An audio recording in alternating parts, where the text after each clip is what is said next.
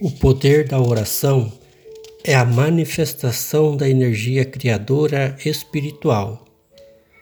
Assim como existem técnicas científicas para a libertação da energia atômica, existem também processos científicos para a libertação da energia espiritual, através do mecanismo da oração.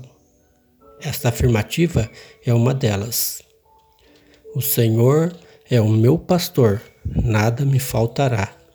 Salmo 22, 1.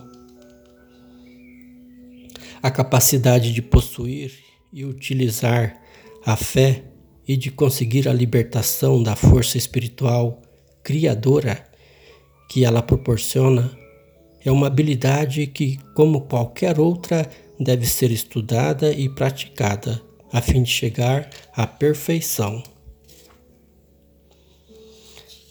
As atitudes são mais importantes que os fatos.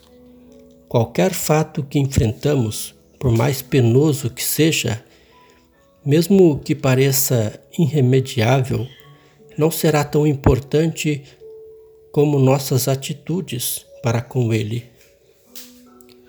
Por outro lado, a oração e a fé podem modificar ou dominar inteiramente este fato.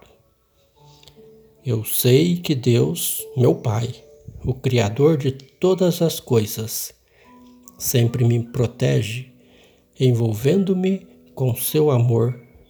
Por isso sou saudável, feliz e todos os meus propósitos sempre se realizam.